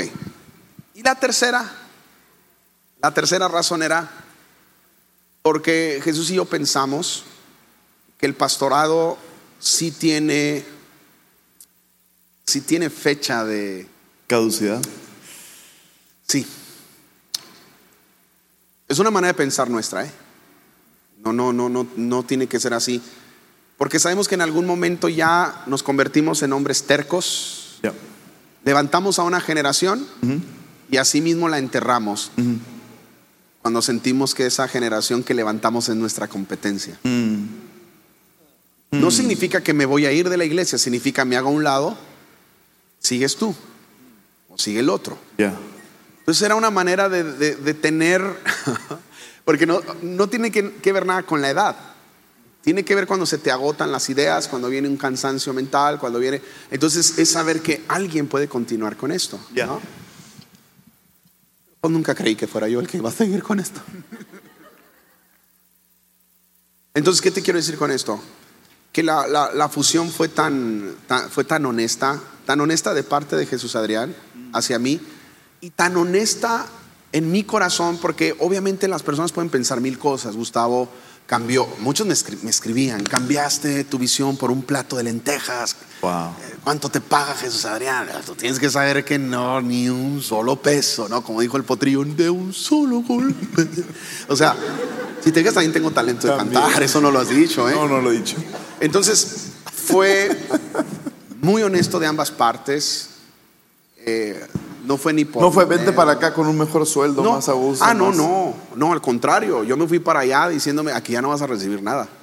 Fue un mutuo Wow. acuerdo. Porque los dos viajábamos. Wow. ¿no? Porque él hacía sus conciertos, yo hacía mis conferencias. Pues nadie iba a recibir nada de la fusión, pues. No, no, no, no, no. Pero teníamos esa libertad, Claro. ¿no? De, Y al mismo tiempo no se deja tirado eso. no, no, no, esto sigue caminando. Nosotros teníamos reuniones los, martes. Era una reunión, fija los martes para hablar de Epicentro, para hablar de lo que venía, para hablar de las series. Hacíamos series, a ti te toca este tema, a mí me toca este tema. Y listo. Entonces viajábamos con esa libertad de no tener que regresar y era donde tú podías, podías hacer eh, tu, tu trabajo afuera. Entonces, yo siento que esto va a repercutir a, a- a futuro. Es como un eco. Tú das un golpe y, y después viene a sonar. Yo siento que esto va a traer algo muy, muy, muy positivo. Entonces, para mí la fusión tiene que ver con un, tomar un riesgo sin tener un presente, que es más difícil. No, no hay una historia, nadie te puede contar cómo te va a ir, ¿no? Sí.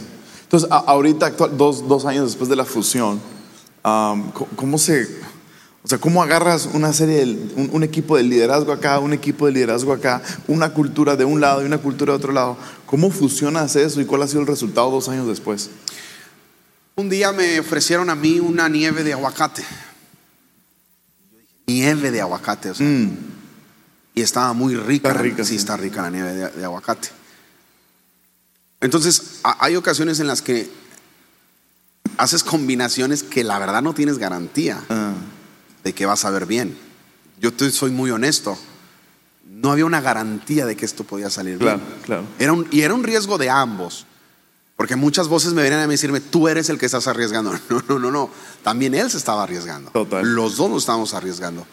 Y hoy vemos que, era, que fue una decisión eh, correcta. Ahora, que ha sido un proceso difícil, sí ha sido un proceso difícil. Mm, Porque no es lo mismo tú ir y alcanzar una cultura ah, que es tu cultura. Porque acuérdate que eh, aunque tú seas del mismo país, de la misma ciudad, hay subculturas. Total. ¿no? Hay subculturas. ¿Cuál ha sido mi clave? Mi clave es no dejar de ser yo. Ya. Jesús nunca dejó de ser Él. Entonces teníamos muy bien marcado el- el- el- el- la tarea de cada quien. Yo, yo recuerdo que un día llegué a Uruguay y me dice un amigo, "Oh", se me queda viendo, ¿no? Y, y él dejaba que yo hablara, amigo, es que yo creí que regresar. Él, creyó que iba a regresar hablando como José Adrián, ¿no? Ah, Ok. Que iba a llegar a decirle, hola, ¿cómo están todos? Y, y muchos creen que Jesús de pronto se iba a convertir en el que contaba chistes. No. No, siempre estuvimos muy ubicados, que la fusión tenía que ver con cada quien hacer su trabajo y, y que eso iba a ser lo, eso iba a ser lo rico. Entonces la congre comienza a decir, órale, qué padre, tenemos buffet. Diversidad.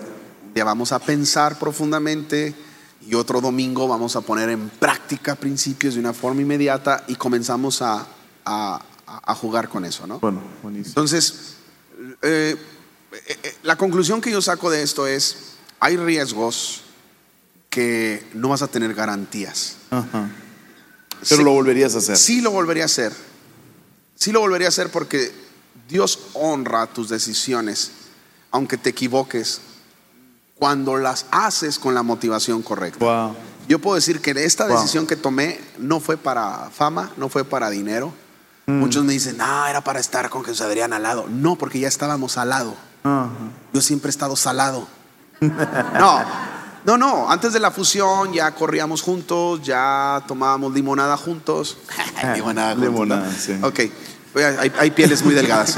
Este, nos íbamos a nadar, nos íbamos de viaje, ¿no? O sea, no había necesidad de meternos en esto. Entonces, yo siento que esos dos años, Esteban, han sido como una maestría que hicimos. Wow. Como que terminaste la Universidad de Dios, estás pastoreando y viene como una maestría. Ok. Y siento que estamos listos para muchos años más wow. eh, pastorear. Y, y actualmente la fusión está en pleno auge. Sí, sí, O sí. ya, ya se fusionó y ya es, ya tiene una sola entidad. Ya, ya en el sentido, por ejemplo, ahorita Jesús está con su proyecto de, de un nuevo disco. Entonces, que, que está por salir, que ya lo escuché. ah, búsquenlo porque yo participo ahí. ¿Sí? Él estaba grabando y yo le quité el sudorcito. en el track 3 minutos, 3 y medio. Participaste. Y de hecho ahí dice abajo. Ah, muy bien. Entonces, que, que para esto fue la fusión, ¿no? Yo te voy a ser muy honesto, los primeros meses yo no me metí en profundidad al trabajo, ¿eh? Lili y yo no nos metimos en profundidad, era como que déjenme descansar. Ya. háganlo Cuando me toca predicar, Sí, voy, cuando me toca predicar. Creo que fue un año así, honestamente, un año donde yo solo llegaba, predicaba. Y listo. Y como hasta me decían pastor y me sentía mal. Oiga, pastor, Ey, no me diga pastor, porque me sentía mal, porque realmente el primer año no pastoreamos Wow. como tal. Éramos como el preacher pastor. Mm, preaching En. Spanish? Llegas, predicas y listo. Ah, Sí. Pero vamos a aclarar porque preacher pastor. Preaching pastor. Porque se escucha como, eh, pastor. Y no es así. preacher pastor. Preaching pastor. Ajá. Es que a veces me falla el inglés y la gente me critica y dice que digo cosas. Sí, sí, sí, sí. Entonces, aquí el punto cuál es? El punto es que después se invierte. Después es como que ahora me toca a mí pastorear, Ahí, ok. aguantar, Ya. ¿no? Y ahorita estás ahí. Disfrutándolo. Wow. Hasta ahí. Ya. Wow, muy bien. Wow, Ya. me encanta. ¿Yo? Siempre, yo siempre, siempre te he considerado alguien muy seguro de ti mismo, por lo mismo, y, y en la fusión se nota, ¿no? Dices, me mantuve, te mantuviste y listo. ¿Con- con- con- ¿Cuál es la inseguridad más grande con la que has batallado? La inseguridad más grande. Cuando alguien me pide ser quien no soy y no tuve el valor de defender en ese instante quién soy y, tengo que salir a una plataforma para ser como se necesita ser en ese momento y es, es lo más horrible que puede pasar. Cuando tú pasas esas etapas de inseguridad, y de tener que ser quien no eres, es cuando entonces te conviertes en una persona donde por nada del mundo cambias ni tu esencia, ni tu libertad. Y, y no es una rebeldía tonta, ¿eh? es simple y sencillamente que Dios te dio una esencia. Entonces, cuando tú me pones a hacer a mí algo que tiene que ver con reglas, con... Ya.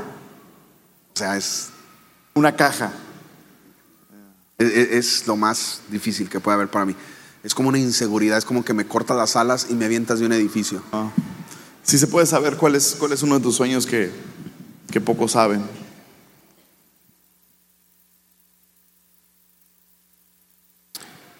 Llenar todos los teatros de América Latina, llevando buenas noticias acerca de Jesús en una puesta en escena tiene que ver con drama y con risa, fusionar el drama y la risa. Eso es uno de mis sueños más grandes. Y que al final la gente termine sintiendo a Dios en su vida, ¿no? A, a través de eso. Ya, ya. Pero que pague, o sea, que pague el boleto. Sí. Entonces por eso. Ibas muy bien. No, por eso no quiero. Por eso, Ibas no, no. tan bien, No, no, no. Pero no se preocupen, no lo voy a hacer con cristianos. Ah, ok, ahí se ofenden. No, no, es que se ofenden por pagar. No, yo pago por ir a ver la lucha libre. ¿Por qué se ofenden tanto los cristianos No por pagar? entiendo por qué se ofenden tanto por ¿No pagar. creen en el producto o qué es? Ah, Tienen información incorrecta cuando dicen Cristo ya pagó. Pero mira, me- me- un día me dijo alguien, Ajá. ¿por qué vendes un libro si es Dios quien te inspira? Si es Dios quien te da las herramientas.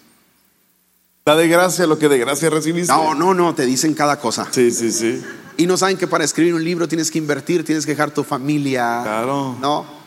Si vas a escribir un libro medio dramático, tienes que llevar el mood a la melancolía y tienes que poner a José José y, estar así como para tener el mood. Ah, ah, Eso suena ridículo, pero Jesús buscaba el mood perfecto en los tres años de su ministerio. Total. Entonces, yo, yo creo que la gente no sabe eh, valorar el talento y los dones. Los dones cuestan, los talentos cuestan. Entonces, ah, lo más triste en mi corazón es que la gente no puede pagar para entrar a un congreso. Pero, Pero- sí está muy triste porque ya había pagado para ver a Luis Miguel. Ajá. Y Luis Miguel sí les canceló y el congreso no. Ya. Entonces, ¿qué voy a hacer? Es muy sencillo. Es muy sencillo. Lo que yo quiero hacer es ir con las personas que valoran el talento, los dones. Por ejemplo, la gente dice, ay, qué fácil ese predicador. O alguien puede estar pensando ahorita, ah, qué fácil, aquí, ¿a qué vine a esto? Nada serio. Damas y caballeros, hacer reír sin hacer doble sentido es lo más difícil que puede haber. Ya, wow. ¿Mm? Yo no necesito Ya. ni el doble sentido, Ya, no necesito nada para que la gente se ría. Ahora, hacer llorar es muy fácil. ¿eh? Mm. Muy fácil. Yo hasta puedo hacer. Y una vez el Señor vino y le dijo: las sandalias de tus. Y todos van a llorar, ¿no? Es muy chido llorar. o, o- o es tan sencillo recordarte a ti que tu papá te abandonó. Ya. Qué mendigo soy, ¿verdad? Oiga usted, pero hacerle creer a alguien que ha perdido la fe, que tiene un padre bueno en los cielos, creo que no es muy fácil. Wow. Y, y el humor es un vehículo perfecto para subir a la persona y llevarla donde queremos llevarla. Diversidad de dones, ¿eh? O sea, diversidad. Entonces, mi sueño más grande es que la gente, es como matar dos pájaros de un tiro. Es ir, presentarme, disfrutarlo, Yeah. poner en escena mis dones y talentos, que la gente conozca a Dios y todavía me den dinero para traerlo a la iglesia. Mm. Porque uno de los sueños que tenemos Lili y yo es ayudar pastores en América Latina que están comenzando la iglesia. Todas están comenzando y luego todas están batallando con dinero. Yo creo que eso no debe pasar. Y, y poder capacitar personas. Ah, son sueños que tenemos. ¿no? Y ¿Dejarías el pastorado para hacerlo? sí, sí, porque le tenemos tanto miedo a, a- a cambiar de escenarios para servir a Dios. Mm. El pastorado es una forma nada más de servir a Dios. Podemos servir a Dios de muchas maneras. Sí. Es más, a veces somos, algunos somos más productivos en otro terreno, Wow. ¿no? Wow. Un día, un día conocí a un señor, se llamaba Ramón Valdés. No era, no era, no era don Ramón. Rondamón. No, no era. Y, y Ramón Valdés era un señor que juntaba comida durante muchos meses y luego llenaba el tráiler, un tráiler y lo llevaba a una zona súper marginada. Y una vez nos tocó ir a ayudar. Don Ramón, un señor que nadie conoce, ni redes tenía. Y cuando yo vi a don Ramón bajar costales de papas, me vino a mi mente una frase y fue, perdón, pero fue, este es el verdadero evangelio de Jesús. Y nadie lo conoce. Entonces, eh, amo el pastorado, pero pues al final Dios es mi coach. Yeah. Se le ocurre ponerme en un lugar, ponerme en otro. Y, y- y a veces tenemos tan, tan marcado el, el que solamente de una forma podemos servir, podemos servir a Dios. Entonces, yo sé que puedo hacer muchas cosas con lo que Dios puso en mis manos hacia afuera y todavía poder regresar hacia adentro y, y decir, eh, es como el Robin Hood cristiano, ¿no? Así Sí. como que salir, ir, hacer, usar el, el arco, eh, que sea emocionante, que te persiga, ¿no? Que vendas millones de libros y luego regresar otra vez. Wow. Entonces yo sé que aunque tengo 40 años, mi mejor libro no lo he escrito, mi mejor ah, conferencia no la he dado y que sé que Dios todavía puede hacer muchas, muchas cosas. Y eso ocurre nada más renunciando a lo que ya hiciste 20 años. Mm. A glorias pasadas tienes que renunciar, cerrar capítulos viejos y comenzar a abrir capítulos nuevos. Cuando abres el capítulo nuevo vas a perder a la gran mayoría de tus amigos, Mm. aquellos que te pusieron en un pedestal que tú no pediste. Mm. El apóstol Vicente Fernández dijo, a los que me pusieron en un pedestal. Ahora, mi sueño más grande es cantar, ya lo viste. Ya lo vi, ya lo Y vi. voy a grabar un disco, de una vez te lo digo para que sepan todos tus oyentes. Yeah. Wow. Se va a llamar como quien pierde una luna. Ha sido más original. Ha sido más. Ha sido más. Muchas gracias, Gustavo. No, gracias. Gracias por estar descalzo, por, ah, por hacernos- hacerme pensar. Y, ah, y gracias por, por empujar los límites con la motivación correcta. Señor, Y ah, por el futuro, por los sueños que vienen. por los futuros, por el sueño que viene. Te amo, viejo. Salud. Eres un jefe. Te amo. Te amo.